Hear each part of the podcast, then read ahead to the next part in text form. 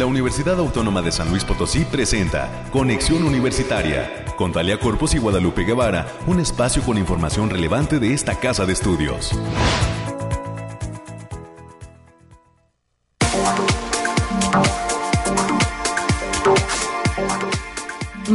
Buenos días de jueves, ya 22 de febrero del año 2024. Gracias por estar aquí en la sintonía de Conexión Universitaria.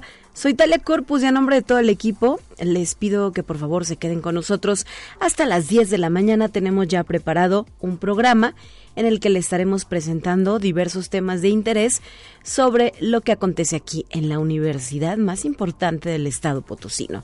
Saludos a nuestras y nuestros radioescuchas del 88.5 de FM, del 1190 de amplitud modulada.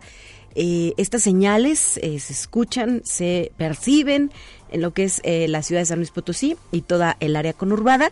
Y allá en el altiplano estamos presentes a través del 91.9 FM, que nace en nuestra unidad, esta señal nace en la unidad académica multidisciplinaria región altiplano, Campus Matehuala, y nos permite alcanzar cobertura en diferentes municipios del altiplano potosino, así como al sur del estado de Nuevo León.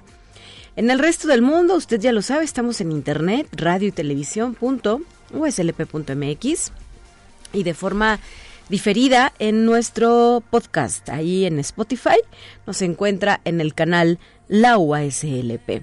Le recuerdo que tenemos líneas de comunicación. Usted se puede reportar con nosotros al 444-826-1347. Gracias también, como cada mañana, por su apoyo en la realización de este espacio de noticias al productor, ingeniero Farino Ochoa y a Ángel en los controles técnicos como parte del equipo de radio y televisión UASLP. Vámonos con los detalles de lo que hemos preparado para esta ocasión. Le cuento que a las 9.20 de la mañana voy a conversar con el doctor Juan Miguel Castillo Fonseca. Él es investigador de la maestría en Ciencias de la Información Documental, una opción de eh, posgrado, de estudio posgrado aquí en la institución, y nos viene a platicar sobre las implicaciones de la inteligencia artificial en las ciencias de la información. Para las 9.30 de la mañana, la maestra Erika Zapata Rodríguez colaboradora del programa institucional Unisalud y además docente de la Facultad de Psicología, nos viene a hablar de los factores psicosociales y la correlación con el embarazo no deseado en la adolescencia. Y finalmente, a las 9.45 de la mañana, conversaré con el doctor Héctor Arón Lee Rangel. Él es investigador de la Facultad de Agronomía y Veterinaria y justo hoy nos viene a platicar de cuáles son esos retos que enfrentan las y los profesionales de la agronomía. Y es que pues no está de más recordar que justamente el día de hoy es el festejo, esto eh, pues como parte de lo que es el Día del Agrónomo, hoy 22 de febrero. Así es que muchísimas felicidades a eh, nuestra Facultad de Agronomía y Veterinaria que se ha encargado de formar durante 51 años a profesionales de esta área del conocimiento.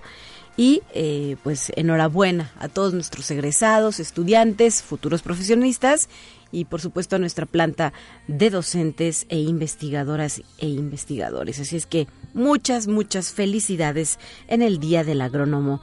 Em, esto más las secciones que usted ya conoce es lo que dará forma a nuestra emisión del día de hoy. Son ya las 9 de la mañana con 8 minutos y vamos a continuar.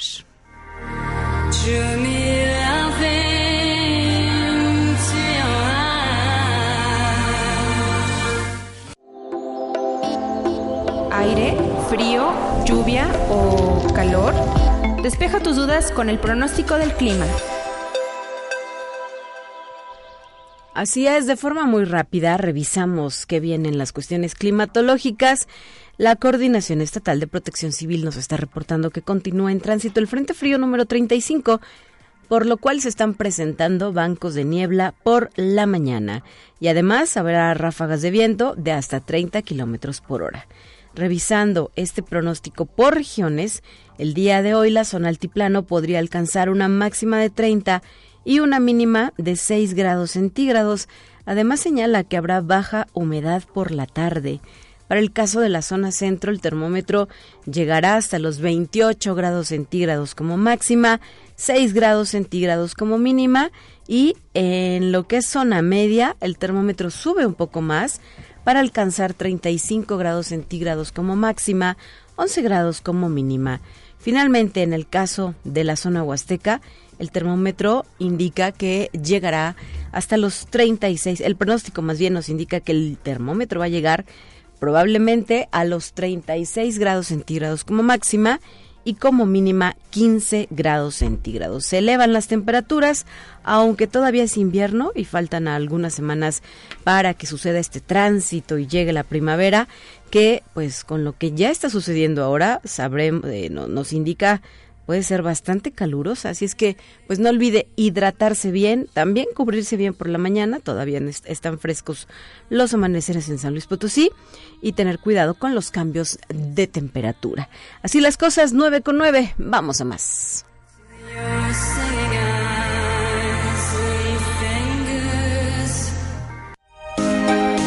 Escuche un resumen de Noticias Universitarias. Bienvenida a cabina, América Reyes, con el reporte de la información universitaria. ¿Cómo estás? Hola Talia, muy buenos días para ti, para quienes nos sintonizan en todas las frecuencias. Pues hoy es día del agrónomo, así que muchas felicidades y también del cronista deportivo, también este, así que para todos ellos muchas felicidades hoy en su día. Felicidades, sí, ya lo habíamos mencionado, ¿verdad? Esta festividad para la Facultad de Agronomía Veterinaria, para toda su comunidad y además en el marco de lo que es su semana que está en desarrollo. Ya mañana concluye. Así es, bien, pues vamos a dar la información, Talia. Y en un ejercicio de sinergia y colaboración para abordar los temas agronómicos, las facultades de Agronomía Veterinaria, Ingeniería y Contaduría y Administración de la Universidad Autónoma de San Luis Potosí llevaron a cabo la inauguración del primer encuentro de jóvenes agroecología, agroindustrial y agronegocios de la red Agro. En la ceremonia se contó con la presencia del doctor Emilio Jorge González Galván, él es director de la Facultad de Ingeniería, así como de la maestra Hilda Lorena Borjas García, directora de la Facultad de Contaduría y Administración, así como vía remota el doctor Heriberto Méndez Cortés, él es director de la Facultad de Agronomía y Veterinaria. De igual manera estuvieron presentes estudiantes, profesores y representantes de la sociedad civil. Y la Facultad de Ciencias Químicas será sede de la campaña de donación altruista de sangre que se está realizando ya este día jueves 22 de febrero en la sala de exámenes profesionales de la Facultad de Ciencias Químicas, allá ubicado en la zona universitaria poniente. El horario es de 7 de la mañana y hasta las 12 horas. La donación se hace en favor de las niñas, niños y jóvenes con cáncer en San Luis Potosí. Los interesados en participar pueden consultar los requisitos en el, los requisitos en el Facebook Facultad de Ciencias Químicas o ASLP. Recordemos que están hasta las 12 del día para que puedan acudir a la toma de muestras. Así es, es una iniciativa que eh, nos permite ser socialmente responsables con sectores eh, desprotegidos o desfavorecidos, porque sabemos, como ya lo has referido, pues que se va a apoyar a estos menores que enfrentan padecimientos como lo es el cáncer y que pues una unidad de sangre puede hacer toda la diferencia. Así es, sí que si están jóvenes universitarios y también sociedad civil, si pueden darse una vuelta hasta las 12 del día para la toma de muestras. Y esta casa de estudios, a través de la Facultad de Ingeniería, firmó un convenio de colaboración con la empresa Proemsa SADCB, el cual tiene como objetivos principales el desarrollo de investigación, programa de becarios para prácticas profesionales, desarrollo del área de metalurgia, así como el impulso a nuevos proyectos de molienda de minerales. Este acuerdo fue signado en las salas de rectoría aquí en el edificio central, donde por parte de la universidad rubricó el doctor Alejandro Javier Cermeño Guerra en su calidad de rector, mientras que por parte de Proesma SADCB hizo lo propio su director general, el ingeniero Héctor Neira Villarreal. Y la maestra Marisela Ramírez Zacarías, directora de evaluación y prospectiva de la Secretaría Académica de la Universidad Autónoma de San Luis Potosí, enfatizó la importancia de utilizar los rankings como una herramienta complementaria, contextualizada la información y promoviendo una comprensión adecuada entre la comunidad académica. Desde el 2016, la Universidad Autónoma ha estado monitoreando activamente dichas mediciones internacionales como parte de su compromiso con, con la mejora continua. Sin embargo, la doctora Ramírez Zacarías enfatizó que estos informes no deben considerarse como el único indicador de calidad educativa institucional y la Comisión Institucional de Mejora Continua se encuentra en proceso de elaboración del reporte institucional a fin de atender la convocatoria nacional para documentar los procesos de evaluación y los avances en la mejora continua de la universidad en el marco general del CAES. Y hay asuntos generales también, este, Talia, a todos los egresados y pasantes de la licenciatura en enfermería.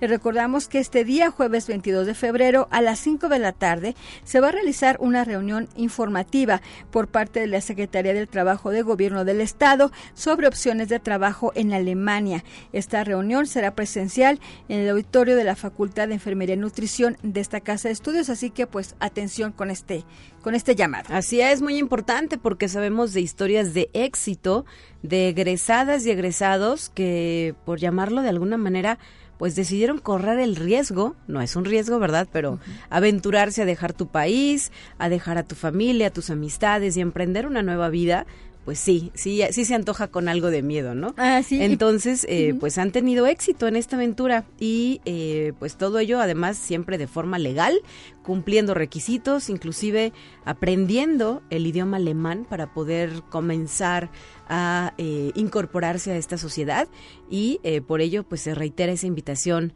a egresadas y egresados de nuestra Facultad de Enfermería para que lo contemplen como una opción, ¿no? Y ahí van a resolverles las dudas, las inquietudes. Así, y hablando de casos de éxito, pues hay que recordar el caso de un egresado de la Facultad de Enfermería del campus Tamazunchale que se encuentra ya laborando por aquellos lares. Muy bien, así es. Y eh, pues felicidades, enhorabuena a todos ellos y a ellas. Y que se animen. Claro que sí. Recuérdenos, América, es el, día de, Es el día de hoy en el auditorio de la Facultad de Enfermería y Nutrición a las 5 de la tarde. le recordamos que es completamente presencial para que acudan. Entrada libre en zona universitaria poniente. Así es. Y la Escuela Preparatoria de Matehuala de esta universidad concluye el día de hoy, 22 de febrero, su semana de puertas abiertas, un día en la universidad, donde se le da la bienvenida a todos los estudiantes de nivel secundaria para que conozcan las instalaciones de la, de la entidad. Y pues les seguimos recordando el proceso de preinscripciones que sigue vigente hasta el 31 de mayo. Pueden revisar la página https dos puntos diagonal diagonal aspirantes.uaslp.mx. Así es para que lo dejen hasta el 29, por favor. ¿Sí?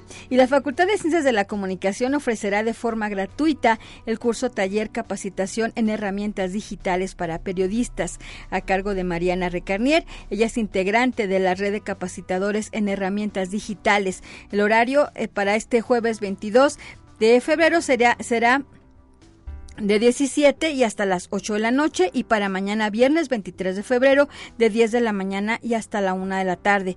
La sede es el aula de capacitación continua de la entidad académica. Para mayores informes e inscripciones pueden marcar al teléfono 4448 26 2300. La extensión es la 8145 o bien pueden marcarle al maestro Ernesto Anguiano al 4448 56 45 80. Oigan, y si tienen dudas sobre cómo realizar una licenciatura, maestría o posgrado en Estados Unidos o les interesa saber qué becas están disponibles, pueden participar en la sesión de este viernes 23 de febrero a las 10 de la mañana, donde podrán enterarse de estas y muchas otras oportunidades de estudio en el país vecino. Pueden acudir al Centro de Idiomas de la Universidad, que se encuentra ubicado en la zona universitaria poniente, entre las facultades del Hábitat y Ciencias Químicas. Así que pueden revisar, pueden registrarse a través de... Les voy a decir el, link para que pongan atención. A ver, a ver. Es bit.ly diagonal registro edusa MX. Perfecto. Para que lo chequen. Y si no, me parece que está en la página de internacionalización por ahí, o en ingeniería. En ingeniería, en, es internacional. Ajá, pueden, pueden checarlo también en las páginas este, oficiales. Así es. Sí. Y la Facultad de Ingeniería, a través de la Unidad para la Igualdad de Género y Derechos Humanos, continúa invitando a su comunidad a participar del concurso de infografías protagonistas de la ciencia 2024, que tiene como fecha límite de recepción de trabajos el próximo primero de marzo del presente año. Pueden participar para pero se tiene que registrar, así que eh, como el link está más largo, lo pueden checar en la Facultad de Ingeniería, coma UASLP. Así, así, lo encuentran en Facebook, Facultad de Ingeniería, coma UASLP. Ahí se encuentran todos los requisitos para que puedan eh, eh, llevar sus fotografías. Muy bien, ahí está el dato específico. ¿Y con qué nos despedimos esta mañana, América? Bueno, el Congreso para Mujeres Estudiantes de Física se va a llevar a cabo del 7 al 9 de marzo en el auditorio del Instituto de Física de esta universidad. Este foro va a incluir charlas de investigación, paneles de discusión sobre escuelas de posgrado y carreras en física, presentaciones sobre mujeres en física, así como una sesión de charlas de investigación de estudiantes. La inscripción es gratuita y está abierta a todas las mujeres estudiantes de física de México. Pueden registrarse a través de la página https diagonal diagonal indico.buap.mx diagonal event diagonal 84 diagonal registrations registrations.62 diagonal. De todas formas, también ahí en la página oficial del Instituto de Física UASLP se encuentra esta liga completa para aquellas mujeres que se dedican a esta área del conocimiento. No dejen de participar en un evento que sucederá en el próximo mes de marzo. Muchas gracias por habernos acompañado esta mañana. Buen día para todos, cuídese. Son ya las 9 con 19 y antes de continuar me gustaría también hacer extensiva esta invitación ya que nos han hecho llegar la invitación desde la Asociación Civil Juntos, una experiencia compartida, ya que van a tener una carrera atlética. Esta se va a llevar a cabo el próximo domingo 25 de febrero eh, con más de 55 mil pesos en premios y la carrera es de 3, 5 y 10 kilómetros. Eh, tengo entendido que hoy es el último día para poder registrarse. El donativo es de 450 pesos. Incluye playera, medalla, número con chip y boleto para una rifa, limitado a los primeros 2.000 inscritos.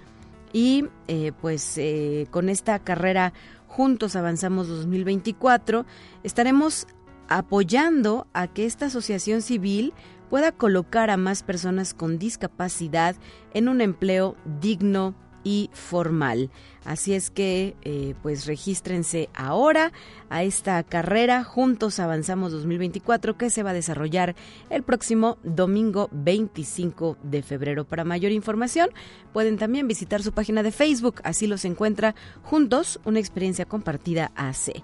9 con 20, tenemos más información esta mañana, así es que vamos a lo siguiente.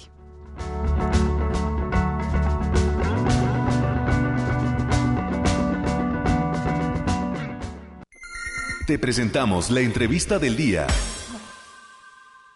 Está con nosotros en cabina el doctor Juan Miguel Castillo Fonseca, él es investigador de la maestría en Ciencias de la Información Documental. ¿Cómo está, doctor? Qué gusto verlo de nueva cuenta por aquí en eh, los micrófonos de Conexión Universitaria. Bienvenido siempre. Muy buenos días, eh, pues gracias a todo el público que nos está escuchando, bueno, a todos los universitarios y bueno, con, un gusto de estar acá.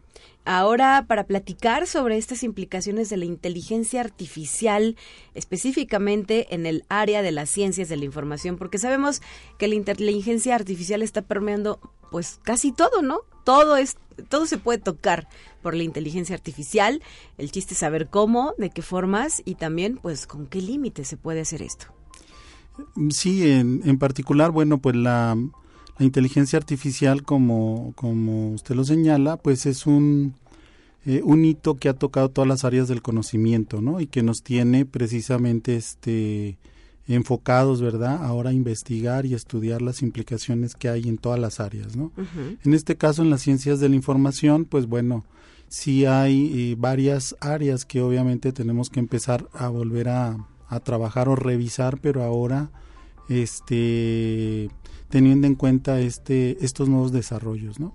Así es. ¿Y eh, cómo se incorpora esta inteligencia artificial? ¿Cómo les puede ayudar a ustedes como expertos de la información? Bueno, eh, es que impacta varias áreas, ¿no? Eh, primeramente, pues obviamente todo lo que tiene que ver con la parte de los programas de estudio que tenemos, pues tenemos que revisar planes y programas de estudio, ¿no? Y tratar de incorporar en contenidos algunas cosas o aplicaciones que mejoren o apoyen, digamos, este, los programas base, ¿verdad? Aunque también esto es muy veloz, ¿no? Quizás se puedan tardar un año en revisarlo y ese año ya, ya hay otra cosa nueva. Sí, sí cambia, pero igual tenemos que tener la perspectiva. Mm, siempre los planes y programas de estudio están desfasados, o sea, generalmente nunca le vamos a atinar exactamente a lo que va a requerir en todo momento, pero bueno, en, hay en perspectiva, pues hay bases también para poderlo involucrar. Tenemos que trabajar pues también la parte de las políticas, la, la normativa, ¿verdad?, que se está usando en la inteligencia artificial, que bueno, pues este pues está muy cuestionada porque no está regulada, ¿no? En su totalidad y al no estar regulada, pues genera conflictos como eh, el robo de datos, este eh, fallas en ciberseguridad porque estas inteligencias este, traspasan, ¿verdad? Digamos, estas medidas de seguridad en los sistemas, ¿no? Así y, es. y también de alguna manera pues nos están este limitando, ¿verdad? A ciertas cosas como también los derechos de autor este se pueden violar, este y también se puede hacer mal uso de la inteligencia artificial, ¿no? Ahora los los propios ciberdelincuentes están este, empleando inteligencia artificial, ¿verdad? Para este, hacer fechorías y hacer este tipo de cosas. Sí, para darle un mal uso a esa inteligencia. Así es.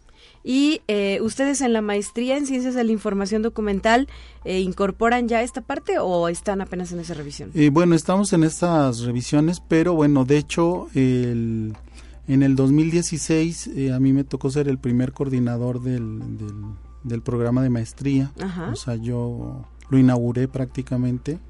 Tenemos ocho años vigentes. Sí. Y este eh, acabamos de hacer una, una reestructuración ¿verdad? curricular y sí estamos incorporando nuevas materias que tienen algún enfoque eh, con, con estas tónicas.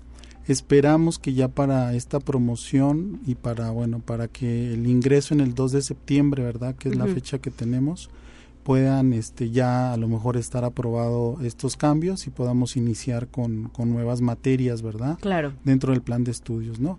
Tenemos este la fecha límite, bueno, pues este el 20 el 20 de agosto como una de, la, de las de las fechas, ¿no? Para para lo de la maestría y iniciamos el día 2 de 2 de septiembre. Perfecto. ¿A quiénes podría interesarles esta maestría en Ciencias de la Información Documental? Si le pusiéramos pues profesiones, cargos, responsabilidades, ¿a Yo creo que todas las áreas administrativas, todas las áreas en, eh, en- obviamente en ciencias de la información, en la archivística, bibliotecología, ciencias sociales, humanidades, ¿no? Es decir, eh, todo lo que tenga que ver con el manejo de información en diferentes soportes, ya sea archivos, bibliotecas, centros de documentación, museos, etcétera, tienen una posibilidad. Y bueno, pues también las las instituciones públicas que manejan muchos archivos, mucha información y ahora con esto de las inteligencias artificiales, bueno, requieren o, o requerirían también este vincularse, ¿verdad? con con esta con esta maestría, ¿no? Muy bien. ¿Qué nos puede decir sobre el posgrado? ¿Cuánto dura y quiénes integran su planta docente?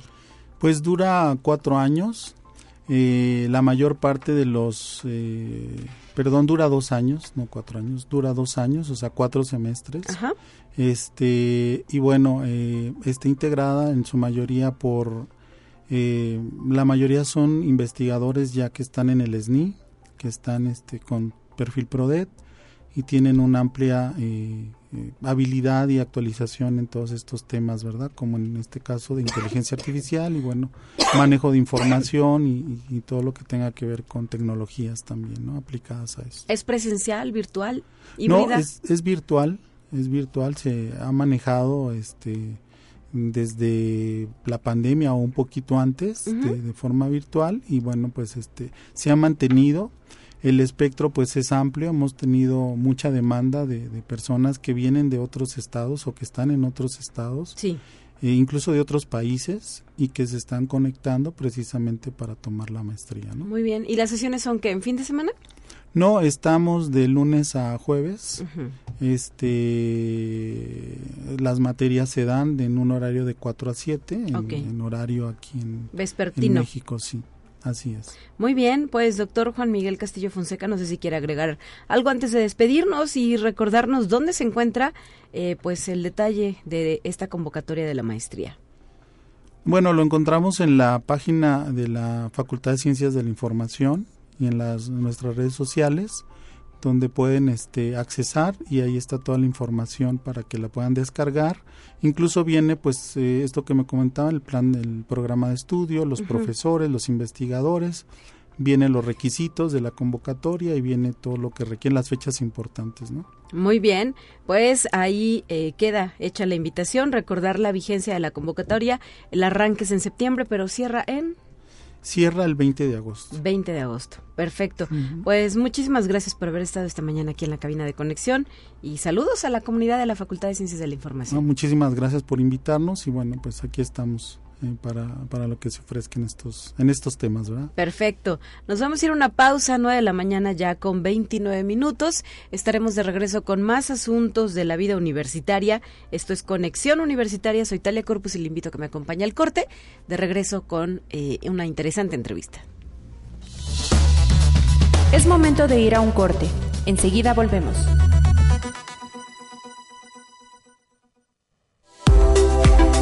Conexión Universitaria ya regresa con más información.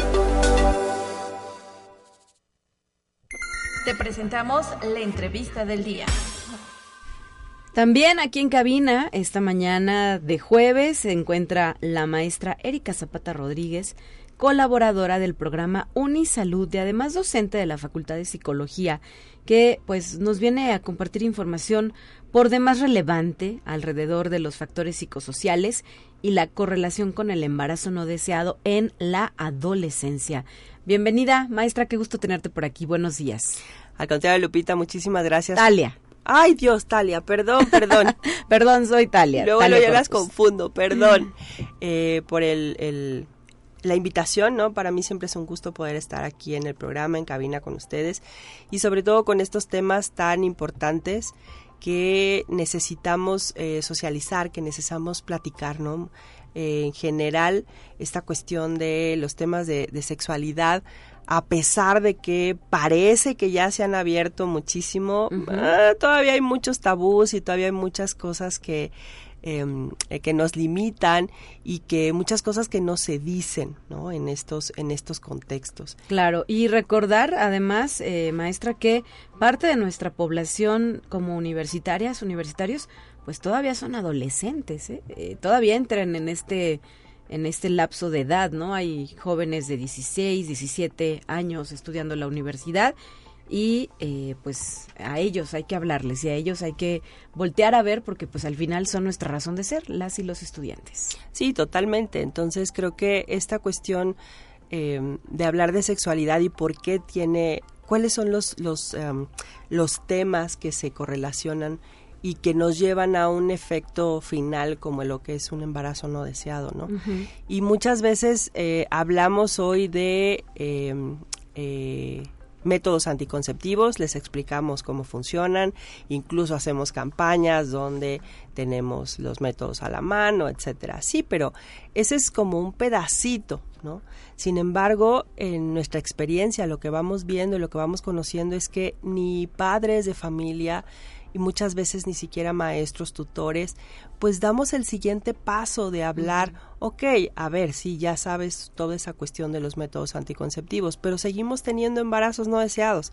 No se pregunta por qué.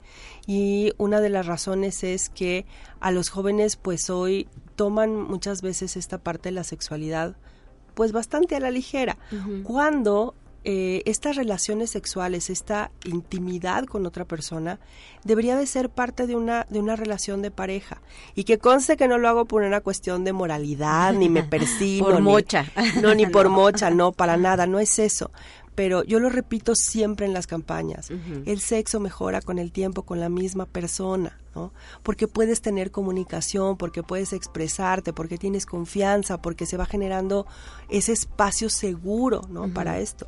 Entonces, eh, cuando lo hacemos de manera eh, desconectada de un, lo que sería una relación, sí. y encima no generamos los espacios ni la comunicación asertiva ni la eh, seguridad en los jóvenes para poder decir no quiero, si quiero, como dicen por ahí, ¿no? Si no hay globo no hay fiesta, por ejemplo, ¿no?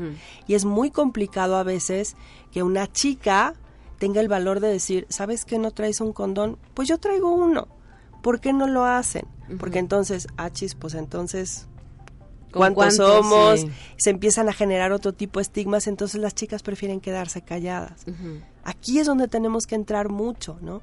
A asegurarles que esto es correcto, que están en su derecho. O sea, a ver, si no me voy a cuidar, si no es así, pues no quiero. Y eso es algo que, que les cuesta mucho trabajo hacer a los jóvenes, a las chicas en particular. Claro. Y en este en este tema, ¿cómo deberían o cómo podrían estar apoyando e interviniendo pues los padres de familia, porque son básicos, ¿no? En esta formación. Híjole, ahí yo lo hago mucho luego con mis grupos, ¿no? Que les cuando tocamos este tipo de temas y les digo, a ver, levanten la mano en las conferencias, levanten la mano estos jóvenes, ¿quién de ustedes ha tenido la plática, ¿no? de, de sexualidad en su casa, ¿no? Pues ya levantan la mano la mitad, Talia. Y esos son muchos, maestros. La mitad, ¿no?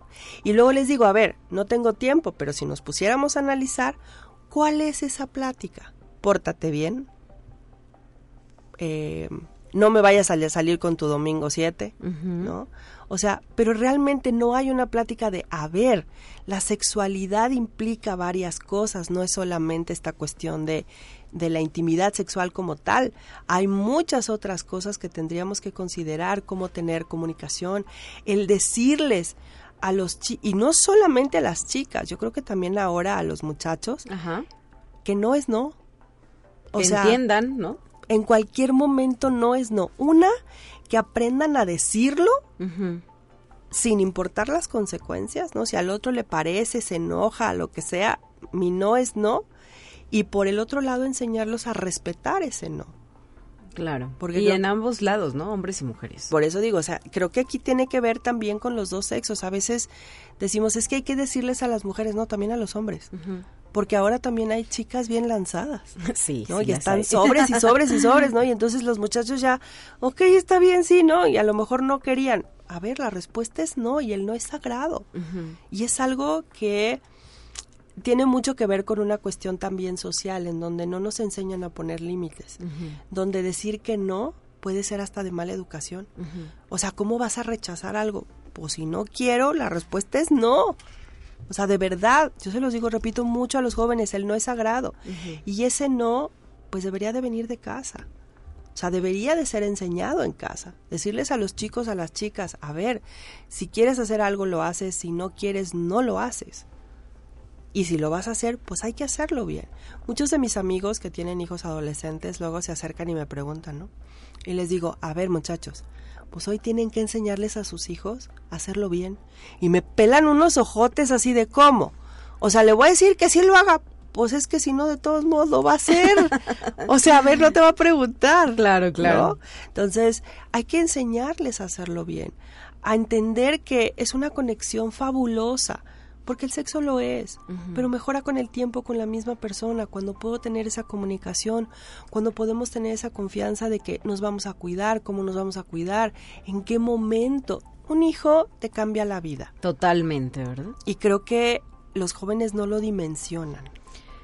Bueno, hasta dicen los hijos salen caros y sí, además, ¿no? no, además, o cuestiones económicas. Híjole, es que de verdad un hijo te va a mover la vida 180 grados y no hay vuelta atrás y no hay pausa y no hay respiro y no hay paréntesis, ¿no? O sea, el hijo llega y llega, ¿no? Entonces, eh, es hablarles de esto, por ejemplo. No nomás decirles, no me salgas con tu domingo 7. A ver, ¿qué significa el domingo 7? ¿Qué te va a implicar un domingo 7? Nombrar lo que existe, ¿no? O Exacto. y, que no solo sea como esta cuestión de, es que, ¿qué van a decir si te embarazas? No, eso es lo de menos, que digan misa. El tema es cuánto te va a cambiar la vida. Todo lo que se transforma, económico, de tiempo. Tener un hijo implica un sacrificio muy fuerte. Y principalmente todavía para las mujeres, más que para Es los correcto, hombres, ¿no? Es correcto. Incluso aunque sea muy buen papá y sea un papá muy comprometido, Ajá. La mayor Siempre- carga la llevan las mujeres. siempre hay una parte que la mujer va, va a tener, ¿no? Incluso solamente por el hecho del embarazo, claro. ¿no? O sea, Y desafortunadamente, pues México todavía tiene estadísticas altas en este renglón, ¿no, maestra? muy preocupantes, muy, muy preocupantes. Entonces, y, y es el, el, el donde hemos estado preparando estas cuestiones y decimos, es que cómo es posible que tenemos, yo tengo ocho años colaborando en Unisalud, en esta línea, ¿no? De salud sexual. Y seguimos teniendo embarazos adolescentes, dices, en, incluso registrados en la universidad, etcétera. Y dices, Sí. bueno, ¿qué es lo que nos está faltando? ¿No? Estamos haciendo estas campañas de entregar eh, Anticonceptivos. método- explicarles cómo funciona la diferencia de un método eh, de barrera y el otro se me olvidó ahorita cómo se llama, ¿no? Eh, que son los anticonceptivos eh, Orales, orales, ¿no? Entonces, a ver, hormonales. hormonales, exacto. Entonces, sí, pero nos falta el otro empujón, ¿no? O sea, que es realmente que se animen a usarlos, por ejemplo. Luego es como de, y, y te lo dicen muchas jovencitas, es que me da pena. O muchos muchachos te dicen, es que me da pena ir a la farmacia a pedir un condón, ¿no? O sea, este tipo de cosas es donde tenemos que trabajar. Y sorry, pero sí es eh, el primer punto la familia. Después, pues ya nos toca a nosotros como institución, eh, como maestros, tutores en este programa de, de Unisalud, entrarle. Pero la familia es primero. Y en todo esto también, pues tiene su peso el uso de las redes sociales, ¿no? Luego hay retos, cosas No, fuera de, de ¿cómo llamarlo? De, de norma, que, que también los, los mueven a... Exacto. Y que ahí todavía eh, pierde todavía más sentido esta relación sexual, ¿sabes? Porque entonces se vuelve un motivo justo de reto, de cumplir algo, de, ¿no? De Justamente ayer estábamos escuchando, eh, mi marido y yo, eh, eh, no me acuerdo cómo se llama el programa, ahorita me acuerdo, pero que hablaban de una chica de eh, que te, tuvo el reto el año pasado de tener relaciones con 300 hombres diferentes en el año. O sea, y este año, pues es el reto 365. Y yo, a ver, o sea, y de verdad, ser- no, soy cero mocha, cero. Pero dices, ¿eso qué tiene de, de constructivo? ¿Eso qué tiene de... de ¿Qué le aporta a tu vida? no? Exacto, perdón, pero digo, aquí se vuelve una influencer y al rato, bueno, pues está viviendo de eso, ¿no? Pero, de verdad, y, y todas esas cosas que vemos en redes sociales, ¿no? Toda la expectativa, ¿no? De qué tan, cuántos likes tienes, qué tan, cuántos eh, amigos y etcétera, y entonces, que si la foto, y entonces empezamos a publicar fotos sexys y que tienen foto, y entonces empezamos a desvirtuar un montón de cosas, ¿no? Cuando la sexualidad tiene que ser algo íntimo entre dos personas. O sea, y ese otro tema súper importante, pues claro que tiene que ver con la pornografía. Porque la pornografía lo que nos enseña es un acto irreal, básicamente, ¿no? Un acto que para empezar dura 40 minutos. A ver, no, o sea, ya quisiéramos, ¿no? Tener como esa, esa experiencia y quien lo tenga, pues lo felicito. Pero en realidad, ¿no? Una, una relación sexual satisfactoria, pues está más o menos entre los 20 y los 25 minutos, de 15 a 25, ¿no? Está bien, está saludable. Entonces, nos enseñan algo que está completamente eh, fuera de, de contexto y de realidad. Ajá. Y los jóvenes creen que así tiene que ser, ¿no? Que los gritos tienen que ser así, que las posiciones tienen que ser así. Pues no, eso tampoco es, es real, ¿no? Entonces, también tenemos que entender que todo lo que existe en redes sociales, en la pornografía, en todos estos espacios, pues tampoco es real, ¿no? Tenemos que construir esa, ese espacio de intimidad entre dos. Por eso el sexo mejora con el tiempo con la misma persona. Y podemos experimentar lo que quieran, porque alguna vez nos han dicho, ay, pero es que entonces qué aburrido. O sea, siempre lo voy a hacer con la misma persona. A ver, o sea, tú lo haces aburrido, lo haces divertido. Ahí depende de la pareja. Claro. Muy bien, maestra, se nos está terminando el tiempo. ¿Dónde pueden las facultades, eh, las diferentes carreras, solicitar este apoyo para estas charlas o estos eh, encuentros con nuestros jóvenes estudiantes? ¿Con Unisalud directamente? Directamente con Unisalud. Eh, yo le digo, eh, en este caso, a, a, Yareni, que es quien se encarga de coordinar esta parte, que es mi manager, ¿no? Ajá. Les digo, pregúntenle a mi manager, yo con mucho gusto puedo asistir a las facultades, pueden acercarse. Nosotros tenemos un programa que hacemos por semestre, sí. en donde generamos eh, conferencias, estos espacios, hacemos spots, eh, otras cosas, ¿no? Sin embargo, yo creo que no habría ningún problema si había una, una, facultad que dijera, pues queremos que se dé una, una conferencia en específico uh -huh. para la facultad. Yo con muchísimo gusto, a mí estas cosas me encantan y creo que de verdad necesitamos estos espacios y abordarlos con información real, ¿no? De forma, pues de frente a frente, que no sean temas tabú, que se queden abajo del tapete, que nadie sabe. Exacto, es que todavía nos da mucha pena, ¿no? Muchos de, digo, de mis amigos me dicen, es que qué vergüenza, ¿cómo le voy a decir? Pues, pues así. ¿Cómo va? ¿Cómo va? Muy bien, pues muchísimas gracias por haber venido esta mañana a la cabina de Conexión Universitaria, maestra Erika Zapata, colaboradora de Unisalud y docente de la Facultad de Psicología. Talia, muchísimas gracias y pues espero que no sea la última vez y nos veamos pronto. Ojalá que sí. Son ya las 9 con 47 minutos. Vámonos al siguiente tema, la sección de temas eh, y asuntos nacionales está preparada para usted. La escuchamos. Entérate qué sucede en otras instituciones de educación superior de México. Como resultado de su participación en el curso Innovation in Teaching, impartido por la SPAU, un organismo afiliado a la Universidad de Harvard, la doctora Miriam González, docente de licenciaturas ejecutivas en CETIS Universidad Campus Mexicali, fue invitada a colaborar como coautora del libro Investigación de Mercados para América Latina. Dicho material expone casos de éxito ocurridos en Argentina, Brasil, Colombia, Chile, Ecuador, México y Perú. Fue a través de la interacción con grupos de trabajo de los más de 100 profesores inscritos en el curso como la docente recibió la invitación para escribir un capítulo de este libro. Conexión Universitaria. El proyecto Anterio Flow que apoya el tratamiento de diagnóstico de aneurismas que fue desarrollado por Carlos Escobar del Pozo, profesor investigador de la Facultad de Ingeniería Mecánica y Eléctrica de la Universidad de Colima. Ganó el segundo lugar en el Premio Santander México 2023. Se encuentra concursando en la semifinal de Startup Buildings de Santander. La investigación se centra en el estudio de fenómenos de transporte de líquidos, en particular en el flujo sanguíneo, mediante el modelado matemático y la simulación numérica. Conexión Universitaria. El Instituto de Física de la UNAM participa en el proyecto internacional NAUM de muografía para usos arqueológicos no invasivos, a través del cual buscan explorar las entrañas de la pirámide Kukulcán. La idea es que con la ayuda de detectores de rayos cósmicos se pueda comprobar si existe de alguna cámara oculta en la segunda subestructura de la pirámide o por debajo del emblemático edificio.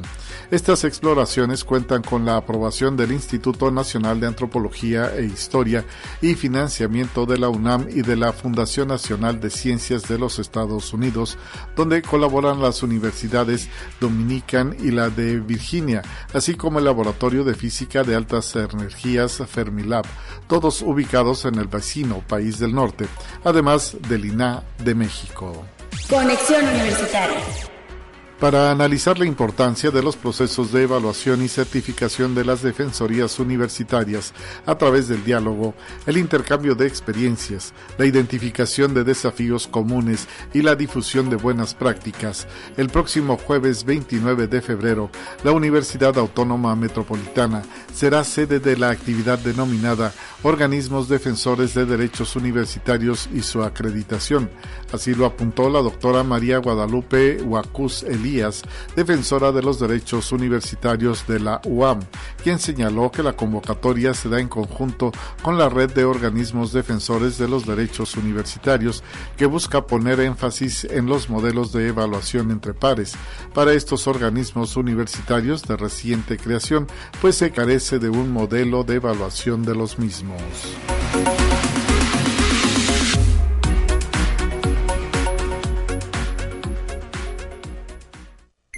Te presentamos la entrevista del día. Nos vamos ahora hasta la Facultad de Agronomía y Veterinaria, donde el doctor Héctor Aaron Lee Rangel ya se encuentra preparado para esta intervención. Muy buenos días, gracias por estar con nosotros aquí en Conexión Universitaria. Soy Talia Corpus, qué gusto saludarle, doctor. Hola Talia, buenos días, ¿cómo estás? Pues aquí, este, atento a lo que a lo que haya que, que comentar respecto al día de hoy, que es muy este un día especial para nosotros los agrónomos. Muy importante, hoy es el día de las y los profesionales de la agronomía y justamente pues vamos a hacer una reflexión sobre los retos que en este siglo XXI enfrentan ustedes eh, ya formados, quienes están en formación y eh, pues ¿qué nos puedes decir sobre este asunto, doctor, desde tu perspectiva y tu experiencia? Bueno, hablando de los retos, eh, creo que son muchos empezando porque hay que decirlo, ¿no? Somos los responsables de, producir los alimentos, estamos en la producción primaria, estamos en, en la barrera de, brindar los insumos a la industria y, obviamente a la población para, para tener comida en la mesa. Y bueno, y si, y si lo vemos ahora a la a la actualidad, pues tenemos un montón de retos, ¿no? Claro. Déjame agregar, eh, doctor, que, que sin ustedes, pues no subsistiríamos, sin nuestras y nuestros agrónomos, Imagínense sin comida, pues nos morimos. bueno, pues, pues fíjate, eh, ahora que lo comentas, pues es, la, no sé si la profesión más antigua que existe en la humanidad, ¿no? Se comenzó este desde seleccionar los alimentos, aprender a cultivarlos, a criar animales. Entonces, si vemos desde, desde aquel continente empírico a, a, lo que tenemos el día de hoy, pues eh, hay que eficientar ahora los recursos, ¿no? Hay una presión ecológica, una presión climática, una presión social. Sí. En el cual tenemos que producir haciendo un uso más eficiente de nuestros recursos. Hay que ser más sostenibles. Eh, en, realidad, este, ahora en nuestra, labor tenemos que ser más conscientes en dónde estamos parados para afrontar estos retos eh, que nos está presentando la, la sociedad. Ahora sí que tenemos que acudir a los avances científicos, tecnológicos, digo, viendo el programa hablando de, inteligencia artificial, ya tenemos que estar con el ojo de aquel lado también para aprovecharlo de la mejor manera en nuestros sistemas. Claro. son, una serie de retos que, tenemos, ¿verdad? Así es. Veía ahí en sus redes sociales oficiales que les llegó un dron enorme, ¿verdad? Esta tecnología ayuda a la labor del agrónomo. Muchísimo, muchísimo. Eh, actualmente ya para poder eh, hacer fertilizaciones dirigidas, hacer este recorridos con las cámaras multiespectrales, ya está, ya están usándose estos, estos drones, estas tecnologías. Es lo que se conoce ya ahora como, bueno, pasamos de la agricultura 4.0, hablaba de una agricultura eh, centrada en la tecnología y digitalización de los procesos, a lo que ahora ya se dice, ¿no? Que es una agricultura 5.0 en donde ya hay una inmersión de la robótica y la inteligencia artificial en estos procesos. Entonces, nosotros tenemos que ir como facultad, como escuela, como parte de la universidad, eh, con estos avances tecnológicos que se los tenemos que brindar a nuestros estudiantes para que ellos aprendan, pues que a ellos les va a tocar otro otro presente, otro futuro. Sí. Entonces, cuando estén en, ejerciendo, pues tenemos que prepararlos para, para el momento en el que ellos lleguen y estén ahí. Para lo que venga, ¿verdad? Así es. Y eh, pues la, por la situación que está pasando el mundo, va a ser ese el reto, hacer más con menos, porque los recursos, pues sí, nos los estamos acabando. Los recursos se acaban.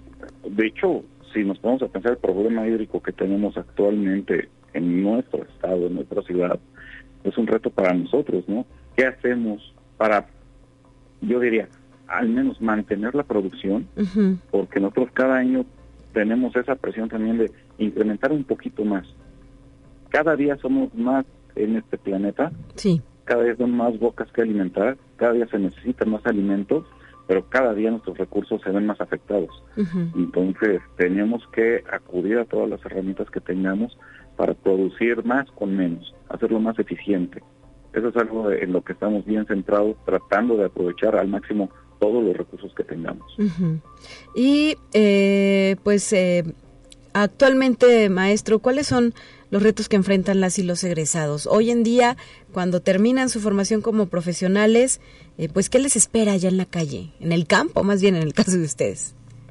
Mira, lo que les espera en realidad, si, lo vemos como egresados, lo que les espera es enfrentarse primero a insertarse en un mundo laboral, este, que es el reto que, que tiene cualquier universitario, aunque, pues vamos a decirlo de manera este, bien, bien clara, un, un agrónomo tiene un extenso, extenso este, campo de acción, ¿no?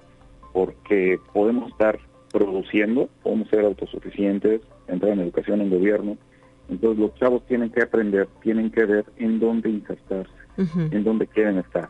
Y lo que ayer les decía, ¿no? En estos cursos que estamos dando ahora en la semana, sí. miren, tenemos que ver, tenemos que ser autosuficientes, o sea, tenemos que emprender. Aunque tengamos un empleo, tenemos que emprender, ser autosuficientes y buscar esos esos este, recursos que nos hagan tener pues un, un mejor sustento para vivir, pero siempre respetando a nuestra naturaleza. Y en. En tu caso en, en, particular, ¿cuál ha sido la mayor satisfacción que te deja el ser agrónomo? ¿Cuándo identificaste quiero dedicarme a esta carrera? ¿Ya, ¿Ya lo sabías? Hay quienes desde niños dicen, a mí me encanta el campo y pues por ahí quiero andar. Este, pues sí, fíjate que yo más o menos eh, creo que me crié en un espacio eh, de este de este tipo, mi, por parte de mi, de mi papá básicamente. Hasta el día de hoy este, es productor primario de, ganado vino.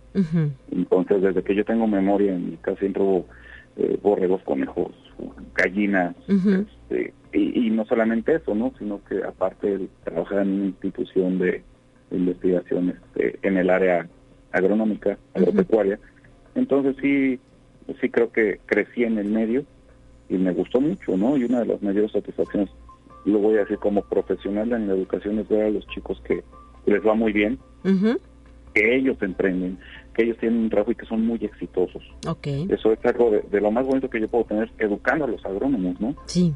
Eh, y de manera eh, personal es pues que el producto o los productos que nosotros generamos satisfagan las, a, los clientes, a las personas a las que se lo estamos llevando.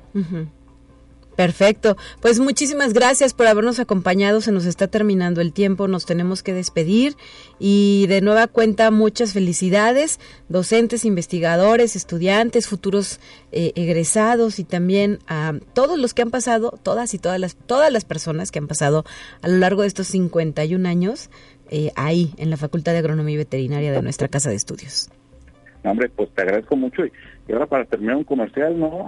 si nos escuchan chicos de bachillerato, que no se les olvide que tenemos cuatro opciones enfocadas en la educación agronómica y aquí lo estamos esperando. Tenemos fitotecnia, zootecnia, producción de invernaderos y medio ambiente, este, agronomía y medio ambiente. Entonces tenemos opciones que, que los chicos pueden aprovechar, que va a ser de su entera satisfacción estar aquí con nosotros. Entonces que aprovechen que, ten, que tienen una facultad de primer nivel en el estado. Así es, está padrísima la Facultad de Agronomía y Veterinaria. Dan ganas de ir a estudiar allá. Gracias. Gracias, Alia. Ya nos vamos, son las 9 de la mañana con 59 minutos, se nos terminó el tiempo. Mañana de regreso a Guadalupe Guevara en la conducción de este espacio de noticias. Soy Talia Corpus y le deseo un excelente casi fin de semana. El próximo lunes estamos de vuelta aquí en los micrófonos de conexión. La Universidad Autónoma de San Luis Potosí presentó Conexión Universitaria con Talia Corpus y Guadalupe Guevara. Sintoniza de lunes a viernes de 9 a 10 horas en Radio Universidad 88.5 FM y 1190 AM en San Luis Potosí. En el 91.9 FM con cobertura en el Altiplano Potosino. O en el resto del mundo por el portal www.uaslp.mx y la app UASLP de descarga gratuita.